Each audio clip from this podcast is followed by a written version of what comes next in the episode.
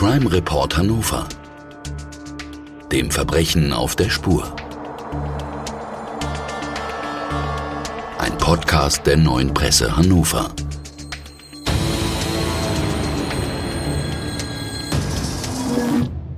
Dieser Podcast wird freundlich unterstützt von visit-hannover.com. Herzlich willkommen, liebe Zuhörerinnen und Zuhörer, zu einer neuen Folge von Trugreim Hannover, dem Verbrechen auf der Spur. Hier berichten Journalistinnen und Journalisten der neuen Presse über spannende Kriminalfälle, die sie begleitet haben, während der Ermittlungen, als Reporter oder Reporterin aus dem Gerichtssaal und auch darüber hinaus. Heute bei uns im Podcaststudio ist erneut Christian Lomuth. Bei der neuen Presse berichtest du seit Jahren über Kriminalfälle. Herzlich willkommen, schön, dass du da bist. Hallo, Dankeschön. Ebenfalls bei uns zu Gast ist der langjährige Direktor des Kriminologischen Instituts Niedersachsen und der ehemalige Justizminister des Landes Niedersachsen. Herzlich willkommen, Herr Professor Christian Pfeiffer. Hallo. Gemeinsam wollen wir heute über einen Fall sprechen, dessen Masche immer häufiger und dreister angewandt wird und dem besonders häufig ältere Menschen zum Opfer fallen. Terror am Telefon. Der Fall der falschen Polizistin. Wie an fast jedem Tag im August 2022 brennt auch am 5.8., einem Freitag, die Sonne heiß vom Himmel. Seit Wochen ächzen die Menschen in Hannover unter einer Hitzewelle. Gegen 10.30 Uhr klingelt das Telefon in der Wohnung des pensionierten Professors Christian P. Als er abhebt, hört er eine aufgeregte weibliche Stimme. Papa, ich habe ein Kind totgefahren. Er ist sicher. Am anderen Ende spricht seine Tochter. Noch bevor der 78-Jährige etwas erwidern kann, wird das Telefon von einer ihm unbekannten Frau übernommen. Eine Polizistin informiert den überraschten Rentner, seine Tochter sei mit ihrem roten Auto in eine fahrlässige Tötung verwickelt. Ein Psychologe würde sich nun wegen akuter Suizidgefahr um sie kümmern. Ihr drohe Untersuchungshaft. Im Hintergrund hört er jemanden weinen und schreien. Christian P. ist überzeugt, das ist seine Tochter. Denn die hat tatsächlich ein rotes Auto. Und wer sonst sollte seine private Telefonnummer kennen? Die Polizistin spricht weiter auf Christian P. ein. Nur eine Kaution von 55.000 Euro könne seine Tochter vor der U-Haft bewahren. Ob er das mit dem Geld schaffe, will sie wissen. Christian P. antwortet sofort. Ja. Eindringlich spricht die Polizistin weiter. Niemand dürfe von diesem Vorgang wissen. Ob er ein zweites Telefon habe, mit dem solle er bei seiner Bank anrufen. Auflegen dürfe er nicht. Mittlerweile sind fast 30 Minuten vergangen. Und Christian P. ruft bei seiner Bank an, spricht mit seinem langjährigen Berater. Trotz der ungewöhnlichen Summe wittert der keinen Verdacht, als der 78-Jährige um die hohe Auszahlung bittet. Der Enkeltrick wird es wohl nicht sein, scherzt der Angestellte. Doch bevor eine Auszahlung erfolgt, bricht plötzlich der Kontakt zu der Polizistin am anderen Ende ab. Als Christian P. zurückruft, kommt keine Verbindung zustande. Umgehend ruft der Rentner die 110 an. Zu seinem Entsetzen erfährt er, weder ist ein Unfall mit seiner Tochter bekannt, noch würde eine Polizistin in Hannover einen Angehörigen bitten, eine so hohe Summe abzuheben. Je mehr Christian P. den Polizisten erzählt, desto klarer wird, es handelt sich um einen versuchten Trickbetrug. Die Täter versetzen ihre Opfer, häufig ältere Menschen, in ungeheuerliche Drucksituationen und bringen sie dazu, hohe Summen abzuheben und den Betrügern zu übergeben. Wird die Polizei Hannover der Trickbetrügerbande auf die Spur kommen? Ja, das war erstmal der Fall, Terror am Telefon und Herr Pfeiffer, tatsächlich handelt unser heutiger Fall von Ihnen. Also der Christian P., das sind tatsächlich Sie. Sie wurden vor kurzer Zeit tatsächlich beinahe Opfer von Telefonbetrügern. Wie haben Sie sich in dieser Situation gefühlt? Was können Sie uns darüber sagen? Der Einstieg war ja, dass eine brillante Schauspielerin unsere Tochter am Telefon mimte, mit Schreien, mit Weinen, totaler Verzweiflung, nicht mit der Normalstimme, sonst hätte ich es ja gemerkt, aber wenn jemand total verzweifelt so tut, als ob er gerade jemand, ein siebenjähriges Kind, beim Rechtsabbiegen übersehen und dann getötet hat, frontale Power des Autos gegen das Kind, dann ist man erstmal als Zuhörer völlig gebannt, entsetzt, fast in Panik, was unsere Tochter da widerfahren ist, womit sie jetzt leben muss. Sie war gerade so erfolgreich in ihr Berufsleben gestartet und dann dieses und das Entsetzen gegenüber den Eltern, da sie, wo sie schuldig geworden ist, das alles geht einem im Kopf rum. Und dann kommt der entscheidende Punkt. Die Polizistin hat ja dann übernommen, die scheinbare Polizistin, und sie sagt, na ja, im Augenblick wirkt sie suizidgefährdet. Sie hat ja Unfallflucht außerdem begangen, neben der fahrlässigen Tötung und ist völlig durch den Wind. Wir mussten eine Psychiaterin holen, die gibt ihr jetzt schon mal Beruhigungsmittel, damit wir überhaupt eine Vernehmung mit ihr später machen können. Aber dann kommt der Haftrichter. Das ist der entscheidende Punkt heute. Denn es ist schon denkbar, fahrlässige Tötung und Unfallflucht in Kombination, dass sie in Haft gehen muss. Und das wäre, ehrlich gesagt, entsetzlich, so wie ich Ihre Tochter hier gerade erlebe. Das könnten Sie vermeiden, wenn Sie es schaffen, trotz Freitagmittag äh, die Kaution bereitzustellen. Die kriegen Sie ja wieder zurück, wenn alles normal gelaufen ist. Kein verlorenes Geld. Ähm, schaffen Sie denn das so schnell bei der Bank? Und dann habe ich gesagt, natürlich schaffe ich das. Ich habe da einen alten, fast Freund, einen ganz soliden äh, Mitarbeiter der Sparkasse. Den rufe ich an, wenn ich Glück habe, kriege ich den sofort und dann weiß ich, das Geld wird kommen. Okay, wollen Sie das gleich machen? Telefon läuft weiter. Und dann habe ich in Gegenwart dieser sogenannten Polizistin mit dem Banker verhandelt und er sagte, okay, ein, zwei Stunden braucht's, aber das kriegen wir hin. Und auf einen Enkeltrick würden Sie ja nicht hereinfallen. Nee, habe ich gesagt, würde ich nicht. Genau, ne? Ausgerechnet der Kriminologe Christian Pfeiffer. Klar. Ne? Aber äh, wenn wir das mal sehen, es scheint ja so gesehen zu sein, dass gerade Sie äh, als Kriminologe, als äh, Justizminister, als jemand, der Jahrzehnte in diesem Metier verbracht hat, sich mit Kriminologie, mit Kriminalistik und auch mit Fällen zu beschäftigen, ähm, dass man da reinfällt. Und das spricht ja eigentlich dafür, dass diese Methode am Ende oftmals ähm, in diesem Schockmoment so seriös erscheint, ähm, dass ihnen nicht mal durch den Kopf gegangen ist, da stimmt was nicht? Zunächst nicht, nein. Das hat damit zu tun, dass sich das normale Denken ein bisschen ausschaltet, wenn man so unter Druck ist. Und ich hatte nur ein Ziel. Erreichen, dass unsere Tochter abends nicht in Haft sitzt, sondern bei uns zu Hause dass wir ihr helfen können, über diese Situation hinwegzukommen, einigermaßen wenigstens die Geborgenheit der Familie herstellen, die dann ein bisschen mildern kann, was man Entsetzliches verarbeiten muss. Das war das einzige Ziel, was ich hatte. Alles andere war gewissermaßen ausgeschaltet. Und deswegen bin ich ja in einer Pressekonferenz in die Medien gegangen, um klar zu sagen, das kann jedem passieren. Da ist keiner vorgeschützt, wenn er einen Menschen sehr liebt und dem Grauenhaftes widerfahren ist. Nehmen Sie uns doch mal mit, was passiert in der Psyche, was passiert mit einem Menschen, der in eine Schocksituation, in so eine unangenehme Situation äh, reinkommt? Man fixiert sich total auf das Ziel, was ich mit der Polizistin vereinbart hatte. Sie sagte ja, wir müssen gemeinsam das schaffen, dass ihre Tochter heute Abend nicht die Gefängniswand anstarrt und in totale Verzweiflung gerät. Sie braucht ein Gegenüber, einen Gesprächspartner. Sie braucht sie. Und das konnte ich nur vollheartedly zustimmen. Klar ist das so. Und man ist völlig fixiert auf dieses Ziel. Alles andere ist ausgeblendet. Nehmen Sie uns doch mal mit. Das sind sehr manipulative Menschen. Extrem. Ähm, rückblickend gesehen ich, irgendwann habe ich ja dann begriffen, das ist alles Fake und habe mit der Polizei vereinbart, okay, jetzt mache ich zum Schein mit und dann erlebe ich, ich fahre die Marienstraße runter Richtung Stadtmitte, dass sie zu mir sagt, Herr Pfeiffer, jetzt müssen Sie aufpassen. Unter so einem Stress fährt man ganz schnell 60, 70. Einen zweiten Unfall können wir wirklich nicht gebrauchen in Ihrer Familie. Also fahren Sie 30, wie es vorgeschrieben ist, ruhig. Es kommt jetzt nicht auf die Minute an. Wir kriegen das gemeinsam hin, wenn Sie jetzt vorsichtig sind. Auch an sowas denkt sie. Das schafft Vertrauen. Nun war ich schon in dem Augenblick äh, bösgläubig und habe nur zum Schein mitgespielt, aber ich war voller Bewunderung, wie sie das managt. Von Anfang an war sie perfekt geschult und mit sehr fürsorglicher, warmer Stimme. Es entstand so ein Wir-Gefühl zwischen uns, wie manchmal hm, bei Geiseln und den Geiselnehmern. Äh, man sitzt in einem Boot gewissermaßen. Ab wann war Ihnen klar, da stimmt was nicht? Es gab das Telefonat nach der Stimmlage der Frau, hätte ich getippt, kam aus Polen.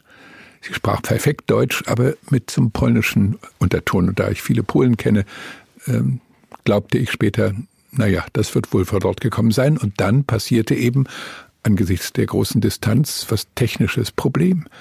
Einmal wurde das Gespräch unterbrochen. Da habe ich dann schlicht gewartet und sie stellte den Kontakt schnell wieder her. Beim zweiten Mal dauerte es länger. Ich hatte aber beide Male immer diese Nummer 0511 99 und so weiter aufgeschrieben. Und als jetzt beim zweiten Mal die Unterbrechung länger war, habe ich diese Nummer gewählt, von der ich wusste, die verbindet mich mit der Polizei. Und dann kam kein Anschluss unter dieser Nummer. Jetzt merkte ich, es war faul. Und wähle 110 und frage bei der sehr ruhigen, vernünftigen Frau der Polizei, was ist denn da los? Ich habe gerade mit einer Polizistin geredet über die Zahlung einer Kaution und auf einmal gibt's die Nummer aber gar nicht. Und dann sagt sie, okay, das war fake. Gott sei Dank haben sie uns angerufen. Ab da war ich dann richtig orientiert. Und dann schickte sie fort zwei Polizisten, äh, die als äh, Uniformierte zu uns nach Hause kamen und beraten haben, wie wir dazu beitragen können, dass die Täter gefasst werden. Ja, Christian Lomuth, ähm, es vergeht ja kaum ein Tag, an dem man nicht von Enkeltrickbetrügern, Schockanrufen und dergleichen hört. Ähm, dieses Mal mit einem sehr prominenten Opfer, aber es gibt ja auch eine hohe Dunkelziffer, ein hohes Dunkelfeld an, an Menschen, die, die eben auch da reinfallen. Was kannst du uns über dieses Phänomen sagen? Also wir bekommen ja bei uns in der Redaktion auch die Pressemitteilungen äh, der verschiedenen Polizeistationen. Und wenn man sich das mal genau durchliest, ähm, dann passiert das wirklich täglich. Und man merkt halt auch, dass es immer professionell wird. Ich weiß, vor Jahren wurde meine Mutter angerufen, da war eine Frau schon mit dran, sagte, hallo, hier ist eine Enkelin. Ähm, wir haben aber keine Enkelin bei uns in der Familie, also sie hat dann gleich wieder aufgelegt. Und damals war das ja so der Trick, naja, ich, äh, hier ist ein Enkel, ich hatte einen Unfall, brauche mal schnell Geld. Und das ist ja seitdem immer professioneller geworden. Ähm, das ist ja jetzt, ja, jetzt sind wir ja bei dem Thema Schockanrufe, wie es auch Herrn Pfeiffer passiert ist. Ähm, die Täter sind immer professioneller geworden, verlangen immer höhere Summen, die dann auch ähm, verloren gehen. Also es ist wirklich eine ganz perfide Masche, die immer weiter ausgeweitet wird und wirklich Mafia-ähnliche Strukturen schon hat. Also schon erschreckend und irgendwie muss das mal gestoppt werden, aber keiner weiß so richtig wie. Das ist das Bedauerliche. Ja, Herr Pfeiffer, Sie haben dann die Polizei angerufen, die hat dann sehr schnell gesagt, das muss ein Trick äh, gewesen sein. Was ging Ihnen da durch den Kopf? Riesenerleichterung. Ich bin als erstes runtergelaufen und habe geschaut, ob unsere Tochter, die zurzeit bei uns wohnt, ähm, ob die da ist. Und sie war da und ich konnte sie glücklich in die Arme schließen. Äh, sie war ähm, vormittags kurz weg gewesen und deswegen ja, bin ich überhaupt auf die Idee gekommen, äh, dass ihr was passiert sein könnte mit diesem Unfall. Und das war dann beendet. Und dann kam auch sehr schnell die Streifenwagenbesatzung, zwei ungeheuer nette, engagierte, gute Beamte, die mit mir in aller Ruhe besprochen haben, wie können wir jetzt zumindest den verhaften, der später das Geld abholen will. Wenn Sie da mitmachen, das dauert manchmal zwei, drei Stunden. So schicken die einem durch die Gegend und dann das noch und jenes, bis sie ganz sicher sind, jetzt kriegen sie ihr Geld. Haben Sie Ihr Geld bekommen, beziehungsweise wurden dann die Täter gefasst? Leider nein, und da muss ich sagen, weil auch die Polizei was falsch gemacht hat. Rückblickend gesehen. Danach ist man immer klüger. Hätten die in dem Augenblick, wo ich sagte, okay, ich mache mit, auch wenn es zwei, drei Stunden dauert, sofort bei der Staatsanwaltschaft eine Abhörgenehmigung beantragt, dann hätten sie sich auf unser Gespräch draufschalten können oder mir ein Polizeihandy mitgeben und ich sitze ja im Auto, dann habe immer im, vom Autotelefonhaut sehr laut geschaltet, ähm, telefoniert mit ihr. Sie hätten in jedem Fall entweder über ihre eigene Schaltung oder über die Abhörleitung alles mitbekommen, was läuft. Mein Problem war nämlich immer wieder, wie kann ich neue Vereinbarungen, die ich mit der angeblichen Polizistin treffe, an die Polizei weitergeben. Denn ich habe ja nur ein Handy im Auto dabei und äh, mir fehlte einfach die direkte Kommunikation. Und dann musste ich Tricks machen. Das erste Mal habe ich gesagt, ich muss ja dringend auf der Toilette. Und da will ich das Handy ja nicht mitnehmen. Und habe das Handy in der Bank passierte das, wo ich unbedingt der Polizei sagen sollte, okay, jetzt habe ich die 55.000 in Form Papier, Papierschnitzel in einem großen Umschlag wie machen wir weiter? Ich brauche jetzt zwei Zivilbeamte, die mich schützen. Das haben Sie wirklich gemacht. Sie hatten Ja, also natürlich. dann wirklich einen Umschlag, wo äh, gefaktes Geld, Papierschnitzel drin war, weil Ja. Sie äh, gesagt haben, wenn ich das äh, weiterspielen muss, dann muss das so echt wie möglich sein. Klar, das war ja alles logisch. Und die ganze Zeit, man braucht ungefähr eine halbe Stunde, bis die Staatsanwaltschaft auch einen Richter findet und der genehmigt dann die Telefonüberwachung. Aber ich habe ja mit der Polizei ab da, als sie bei uns dann da waren, mehr als zwei Stunden zusammengearbeitet und war nie in der Lage zu sagen, okay, die Polizei weiß ja jetzt alles, die kriegt mit und dann brauche ich nicht mehr aus dem Auto aussteigen. Einmal ähm, brauchte ich wieder, weil sie mir ein neues Zielort angaben, wo ich hinfahren soll, musste ich der Polizei das ja sagen. Also habe ich schnell erfunden, okay, jetzt bin ich schon einige Zeit unterwegs, ich muss mir schnell was zum Essen kaufen. Da gibt's gerade eine Bäckerei, ich halte mal hier kurz, lass das Handy im Auto liegen, bin gleich wieder da. Und dann zur Polizei hinlaufen und denen, die waren in einem weißen Golf unterwegs, äh, zivile Beamte, denen dann erzählen, was jetzt läuft. Das heißt, es wäre fast schlauer gewesen, einer der Beamten hätte bei Ihnen im Auto gesessen. Naja, das wäre ja auffällig gewesen. Die haben einen ja beobachtet. Okay, also okay. während ich in der Bank war, äh, das muss ich schon auch sagen, das lief wunderbar ab. Äh, da eine Frau, die bediente mich da und der leg- legte ich, als ich in die Bank reinkam, einen Zettel hin. Konnten die ja nicht sehen, die waren ja nur akustisch mit mir verbunden, die äh, Bande. Äh, auf dem Zettel stand drauf 55.000 Betrug, Handy, Fragezeichen.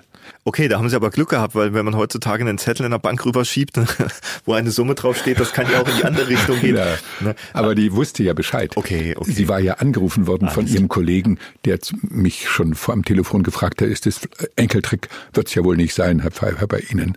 Und ich hatte gesagt, ja, da noch gutgläubig, dass es kein Enkeltritt ist. Also jetzt bin ich in der Sparkasse und sie weiß alles. Sie weiß die, mit die 55.000 und, äh, und Handy. Und dann hat sie ähm, den Nebenraum bedeutet und dann fiel mir ein, jetzt muss ich auf die Toilette, damit ich da ohne das Handy, was die ganze Zeit eingeschaltet war, Reden reden konnte. mit ihr reden Genau, konnte genau. und von ihr ein Handy kriege und von ihrem Handy die Polizei 110 anrufe und sage, jetzt brauche ich zivile Beamte, die mich schützen, weil jetzt habe ich scheinbar 55.000 Euro unterm Arm geklemmt. Ist das so eine Masche, Herr Pfeiffer, auch Christian, wenn das so ist, dass dann eben nicht gewartet wird, bis zur Übergabe kommt, sondern dass gutgläubige Opfer mit hohen Summen, meistens älter, meistens nicht so gut äh, in Schuss, wie Sie das sind, sondern eher schwächlich, vielleicht auch kränklich, vielleicht auf einen, eine Gehhilfe angewiesen, dass die dann gleich auf dem Weg zum vermeintlichen Treffpunkt überfallen werden? selten. Äh, Sie lassen sich eigentlich schon was einfallen, wie man dann die Übergabe macht. Also einen Trick kann ich vorweg verraten, äh, der auch geklappt hat bei jemand. Äh, Man kommt zum Amtsgericht, wo man die Kaution hinterlegen will, und dann wird einem erzählt, ja, der Mensch, der als Kassierer für das Amtsgericht auftritt, der hat ein Problem in seiner Familie, ist jemand an Covid-19 gestorben. Der macht das jetzt nur draußen im Freien, weil er auf keinen Fall ähm, irgendwie in engen Kontakt kommen will. Und selbst wenn sie eine Maske hätten, der sagt im Freien in frischer Luft, in Distanz. Und dann stimmt man zu und dann kommt der aus dem Amtsgericht raus und man geht an irgendeinen Ort, wo er äh, die Dinge unterschreibt, die Quittung und all das und einem die Papiere übergibt und man übergibt ihm Bargeld. Und dann verschwindet er wieder Also in der Sparkasse. ausgeklüngelste Ideen. Ja, freilich. Christian Lohmuth, das scheinen ja wirklich Leute zu sein, die, die zwar kriminell sind, die aber auch ein hohes Maß an, an Einfallsreichtum, an Stories, an, äh, ja fast an, an Backoffice, wie man das nennt, also an Verfügbarkeiten von Leuten, Ideen, das muss ja alles organisiert sein. Was steckt dahinter? Ja, wie gesagt, das hat sich auch tatsächlich immer weiterentwickelt. ne? Das fing ja an mit einfachen Anrufen, hallo, hier ist dein Enkel. Und wie gesagt, dann merken sie, ach, naja, jetzt müssen wir hundertmal anrufen, sage ich mal, um einmal zu Erfolg zu haben. Und dann wurden die Geschichten halt immer ausgeklügelter. Da werden natürlich schon ganze Banden dahinter stecken. Die Anrufe, wie Herr Pfeiffer auch schon sagte, sind von Callcentern, die sitzen, vermutet die Polizei jedenfalls überwiegend in Polen, in Albanien, sogar in den Niederlanden und auch in der Türkei. Da haben sie auch mal in Polen und in der Türkei jeweils ein Callcenter aufgehoben. ausgehoben, ähm, aber ja, das, das hilft natürlich immer nur kurzfristig. Aber klar, das sind dann halt Banden, die merken, diese Masche funktioniert, uns kann keiner so richtig stoppen und wir perfektionieren das dann immer weiter. Wer da genau hintersteckt, weiß man in vielen Fällen halt leider nicht, weil, wie gesagt, die Erfolgsquote bei der Aufklärung ja doch leider sehr gering ist. Also man kann, kommt ja ganz unfassbar schlecht ran an die Callcenter in Polen oder in der Türkei. Herr Pfeiffer, wie ist das bei Ihnen dann weitergegangen? Nehmen Sie uns doch noch mal mit. Ähm, wie ging Ihr Fall dann aus? Wie ging Ihre, ja, Ihre Jagd auf die Täter zu Ende? Es scheiterte dann daran, dass die Polizei meine Gespräche nicht mitgehört hat und dann auf einmal konfrontiert wurde mit meiner Botschaft, ich muss jetzt nach Hildesheim ans Amtsgericht. Das hiesige hat angeblich schon geschlossen, so behauptet die Frau. Stimmt natürlich nicht, aber ich tat ja so, als ob ich ihr alles glaube. Und in Hildesheim würde am Freitagnachmittag stellvertretend für alle Amtsgerichte das Amtsgericht offen haben. Da muss ich jetzt hin und da kann ich dann mein Geld, meine Kaution loswerden. Und das überforderte die zwei Beamten von ihrer Rolle. Das dürfen sie gar nicht. Dann braucht man mindestens zwei. Ein Auto vorneweg, eins hinten dran damit ich wirklich geschützt bin, denn die könnten ja auch sagen, ach, halten Sie doch mal gut auf dem Parkplatz. Wir überlegen gerade noch, wie wir dies und jenes regeln. Und auf dem Parkplatz wäre ich dann überfallen. Und wenn dann nur Papierschnitzel in dem Umschlag sind, dann geht's mir schlecht. Das war der Polizei klar. Aber sie hatten in der Eile kein zweites Fahrzeug mit zwei Zivilbeamten, die mich hätten schützen können. Deswegen musste ich die Sache dann abbrechen. Das heißt, ich bin nicht mehr ans Telefon gegangen, als die erneut anriefen und dreimal haben sie es versucht und dann haben sie aufgegeben. Aber wäre die Polizei die ganze Zeit Herr der Lage gewesen, dass sie mit Abhörgenehmigung eines Richters unser Gespräch über zwei Stunden verfolgt, dann hätten sie vorher schon mitbekommen, dass die damals noch sagten in der ersten Stunde, ja, Wolfsburg äh, wäre eine Option, weil jetzt ja das Amtsgericht schon zu ist. Äh, wir melden uns dann wieder. Und dann wurde es aber einige Zeit später nicht Wolfsburg, sondern Hildesheim. Aber die Polizei hätte gleich gewusst, aha, jetzt müssen wir uns einrichten auf eine Begleitung Landstraßen. Und das klappte nicht und dann scheiterte es. Es scheiterte in meinen Augen aber auch daran, dass die Polizei versäumt hat, ad tempo äh, so eine Abhörgenehmigung zu beantragen. Gut, das sind natürlich manchmal auch bürokratische Hürden. Das geht dann manchmal nicht so schnell. Was mich interessieren würde, Herr Pfeiffer, woher wussten die Täter so viel über Sie? Woher hatten die ihre Telefonnummer? Woher wussten die, dass sie eine Tochter haben? Die konnten ein Auto beschreiben. Na gut, ich kann raten, ne, weiß, rot, aber äh, das scheint ja so zu sein, dass die Täter sehr viel über Sie wussten. Es ist unterschiedlich bei den Banden. Ich nehme mal einen Fall, der sich in Erfurt ereignet hat. Äh, da meldete sich der Betroffene, der dann tatsächlich 50.000 Euro eingebüßt hat, ein Chefarzt einer Klinik, ein Governor von Rotary. Der meldete sich bei mir und sagte, bei mir war es so verrückt, aus meinem Club wurden hintereinander erstmal sechs andere Mitglieder angerufen, die verfügten nämlich über unsere Mitgliederliste. Rotarier sind eher ältere Menschen, weil man erst später, wenn man große berufliche genau. Erfolge hat, da reinkommt. Und ähm, vielleicht haben, auch wohlhabend. Und sie sind wohlhabend. Und von daher tun die nicht lange rum, irgendwelche Nummern ausprobieren. Sie gehen gleich von vornherein. Ich habe ja dann drei Tage lang Anrufe bekommen von Menschen nach meiner Pressekonferenz, die alle Opfer geworden sind. Da waren drunter äh, zwei Lions-Menschen. Ich habe dann immer nachgefragt. Zwei waren Mitglieder in einem Golfclub. Da vermutet man auch eher wohlhabende Menschen. Und äh, dann waren einige Rotarier. Das heißt, meine These heißt seitdem, die nehmen von vornherein zielgenau die, von denen sie vermuten, die sind sofort zahlungsfähig und lassen sich durch uns auch irgendwie beeindrucken und dann läuft das. Also der aus Erfurt, da haben die sechs andere aus seinem Club angerufen, die wussten nichts. Die wussten nur die äh, Telefonnummern, weil die eben im, im Mitgliederverzeichnis drinstehen. Und sechsmal haben sie eine Geschichte erzählt, ihre Tochter äh, hätte gerade äh, eine Frau, Mutter von drei Kindern, mit einem Kind im Auto, äh, äh, mit einem Kind auf dem Fahrrad äh, totgefahren und das Kind schwer verletzt im Krankenhaus. Ob sie überlebt, weiß man nicht. Und sechsmal hörten sie, die hat gar keine Tochter. Okay. Erst beim siebten Mal, das waren immer Söhne oder kinderlose okay. Menschen.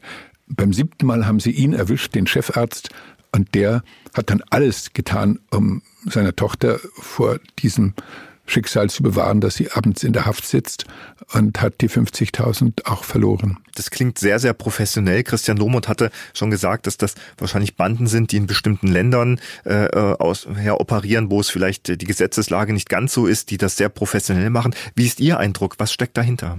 Bei uns war es noch ein Schritt weiter. Ähm, da wussten sie den Vornamen unserer Tochter. Und sie wussten, dass die ein rotes Auto fährt. Ähm, das heißt, die sind, die Banden gehen unterschiedlich vor. Einige recherchieren vorher. Die waren bei uns, wo ich privat wohne, und haben da, wenn sie beobachten, immer ein rotes Auto gesehen, das Auto unserer Tochter. Und mit ein bisschen Mühe kriegt man ja aus der Autonummer die Fahr Fahrzeughalterin heraus oder den Halter. So vermuten wir, sind sie rangekommen an den Vornamen, die Autofarbe. Und als ich von der Polizistin hörte, ähm, ihre Tochter, und dann sagt, sagte sie den Namen, ähm, mit ihrem roten Auto ist sie da rechts zu scheif um die Kurve gefahren, hat das kleine Kind übersehen. Ähm, da war jeder Zweifel weg. Also der Detailreichtum war so groß, dass, dass ja. man gar nicht dachte, Mensch, nee. also es war sehr clever gemacht. Das machen sie nicht bei allen. Also die sind unterschiedlich.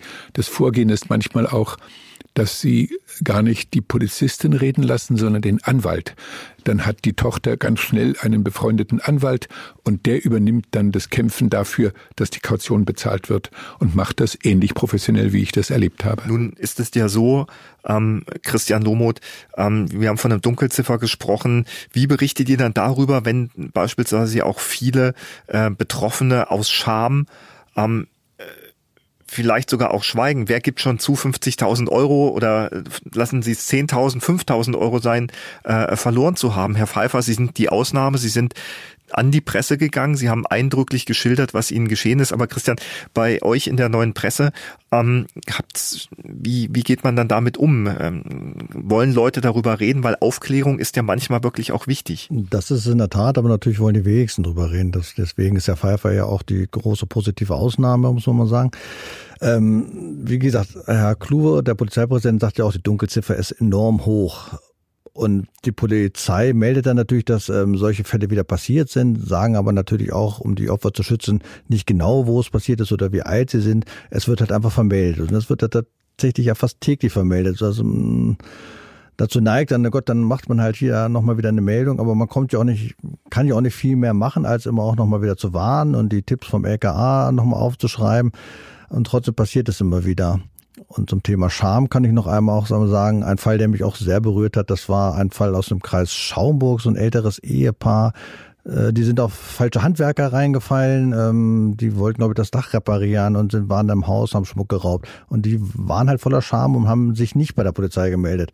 Und dann sind die Täter wiedergekommen und haben sich als Polizisten ausgegeben. Da haben sie sich noch gewundert, aber wir waren noch gar nicht bei der Polizei. Ja, aber wir haben es trotzdem mitbekommen und wieder ins Haus rein und wieder abgelenkt und wieder Schmuck gestohlen. Also wirklich ein Wahnsinn, muss man sagen. Und das passiert dann halt immer, wenn die Leute sich nicht bei der Polizei melden. Wie gesagt, bei uns, wir können, oder wir berichten, was wir können, ist aber in den äh, seltensten Fällen viel, was wir berichten können. Herr Pfeiffer, ähm, was macht diese Täter so gefährlich?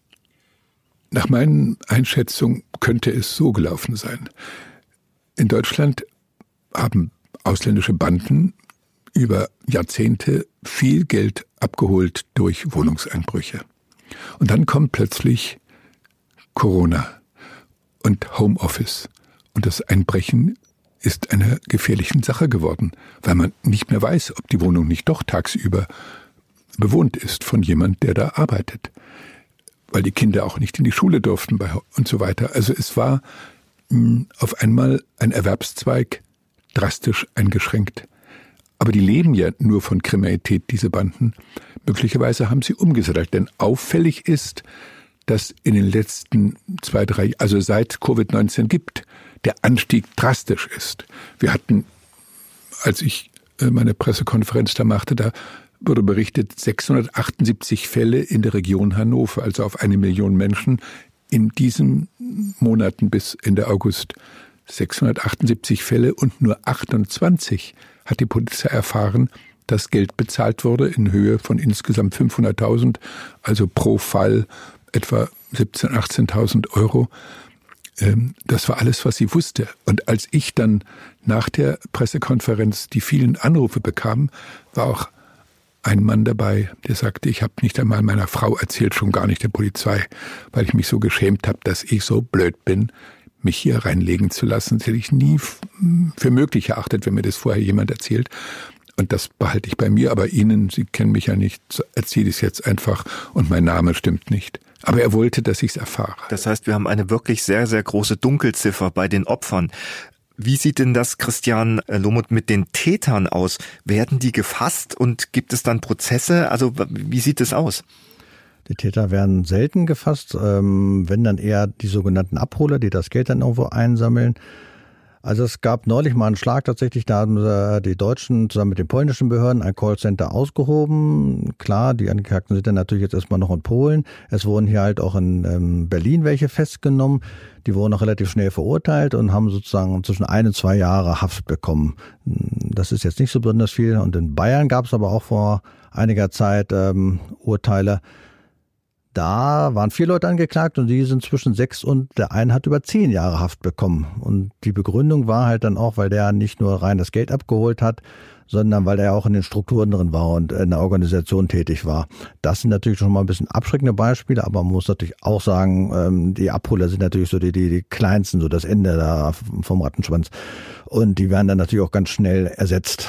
An die großen Hintermänner, ähm, wie das kommt man fürchtlich sehr selten ran. Richtig, das heißt auch so. Das heißt, Herr Pfeiffer, wir sprechen hier eigentlich von organisierter Kriminalität. Völlig richtig. Perfekt organisierter Kriminalität aus vielen Ländern kommend, ähm, aber ich bleibe bei einer These.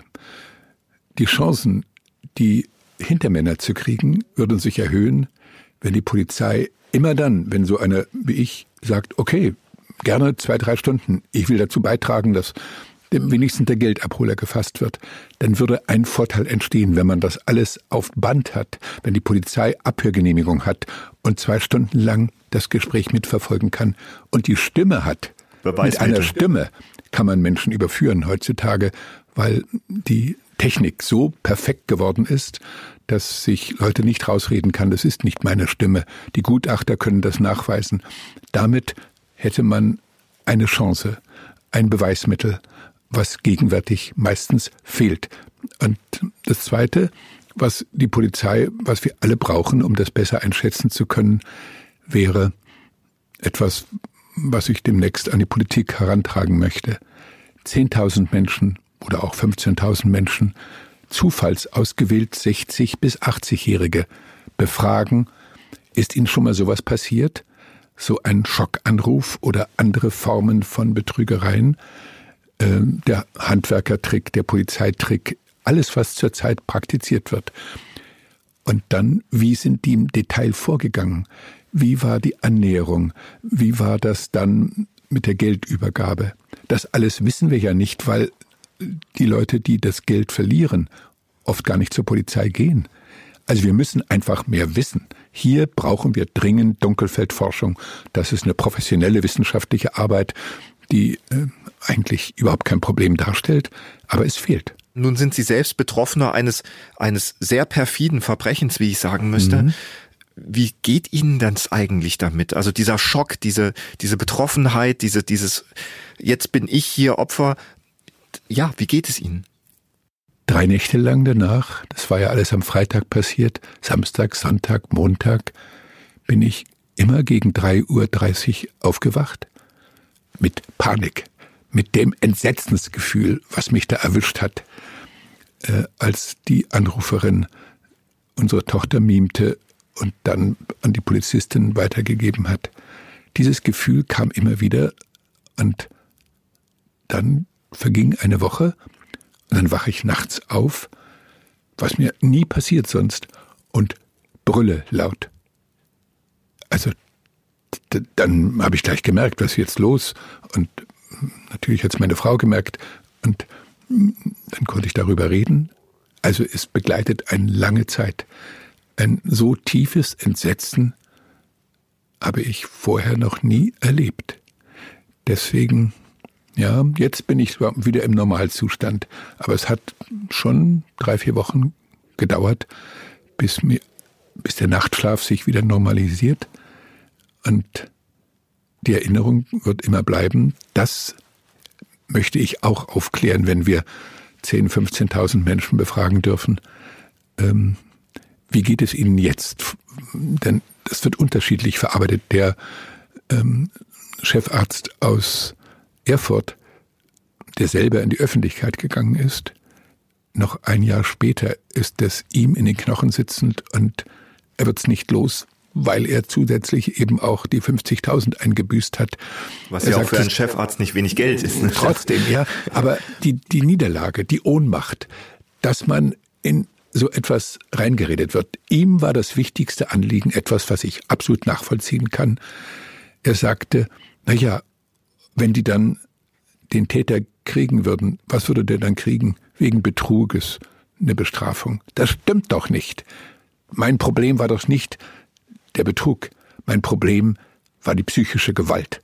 Das Entsetzen, was mich gepackt hat, der Zustand, in den ich geraten bin, das wird vom Betrugsparagraphen überhaupt nicht abgebildet. Das Unrecht wird nicht erfasst, was mir widerfahren ist. Wir müssen das Strafrecht in diesem Punkt reformieren. Wir brauchen angedockt an den bisherigen Betrugsparagraphen einen neuen Absatz, wenn das Ganze durch schockartige, Sie nennen es Terror, das ist es auch. Wenn das so erfolgt, dann erhöht sie die Strafe so und so. Es muss ein Signal nach draußen geben, das auch die Täter erreicht. Sie haben gesagt, sehr viele Anrufe haben Sie erreicht, wo die Leute sagen, ich habe die Polizei nicht angerufen, weil ich mich so schäme. Würden Sie dennoch den Leuten raten, immer A, geht zur Polizei, aber B, sucht euch auch Hilfe, sprecht darüber? Unbedingt Anzeige machen. Das ist auch ein Stück aus der Ohnmacht aussteigen. Anderen Leuten teilhaben lassen an dem, was man gerade erlitten hat. Es erleichtert einem das Fertigwerden mit der ganzen Angelegenheit, dass wenn man es nur in sich reinfrisst. Was wünschen Sie sich noch? Das Risiko des Erwischtwerdens muss erhöht werden. Und das schaffen wir nur, wenn wir mehr wissen über die Art und Weise, wie die Täter vorgehen, wenn wir zweitens äh, mehr ermitteln, in der wir, indem man immer dann, wenn jemand bereit ist, mit der Polizei zu kooperieren, im Interesse, das wenigstens den Geldabholer zu fassen. Ähm, wenn das alles läuft, dann entsteht doch eine veränderte Ausgangslage. Dann ist es nicht so einfach, damit Geld zu verdienen, wenn die Täter einkalkulieren müssen, das Erwischtwerden-Risiko hat sich drastisch erhöht. Das schreckt am besten ab. Und da sind wir weit entfernt. Also die Kombination von Forschung, von besser aufgestellter Polizei und von Medien. Das ist zentral wichtig, was Sie machen. Herr Blomut, ähm, die Abschreckungswirkung des Strafrechts funktioniert wenn die Medien gut berichten. Und das machen sie mit großem Engagement. Wo immer sich die Chance bietet, zeigen sie potenziellen Verbrechern, euer Risiko erwischt zu werden ist ziemlich hoch. Gegenwärtig können sie das nicht, weil es so niedrig ist. Sie sagen ehrlich, wie es ist. Aber da müssen wir dran arbeiten. Und dann haben die Medien eine ganz wichtige Funktion als Botschafter der Vernunft gegenüber den Tätergruppierungen. Wie geht es Ihnen jetzt als ja nicht nur beinahe Opfer, sondern eben durch den Schock, durch die psychische Belastung sind Sie ein Opfer? Wie geht es Ihnen? Eigentlich jetzt wieder gut, aber gerade auch deshalb, weil ich die Chance hatte, diese Pressekonferenz zu machen und anschließend habe ich sicher fünf große Fernsehinterviews geben können. Das Gespräch mit Ihnen hier, äh, die vielen Interviews, die über die Presse gelaufen sind, das alles hat mich ja aus der Passivität raus in die Aktivität gebracht. Und jetzt dazu beitragen, dass diese Forschung in Gang kommt, dass wir 10.000, 15.000 Menschen befragen, ob ihnen sowas schon widerfahren ist.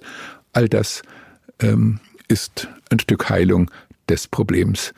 Und ich komme wieder ganz gut mit klar und bin dankbar, äh, dass diese Pressekonferenz all diese Türen geöffnet hat, dass man was beitragen kann diese Form von Verbrechen seltener werden zu lassen.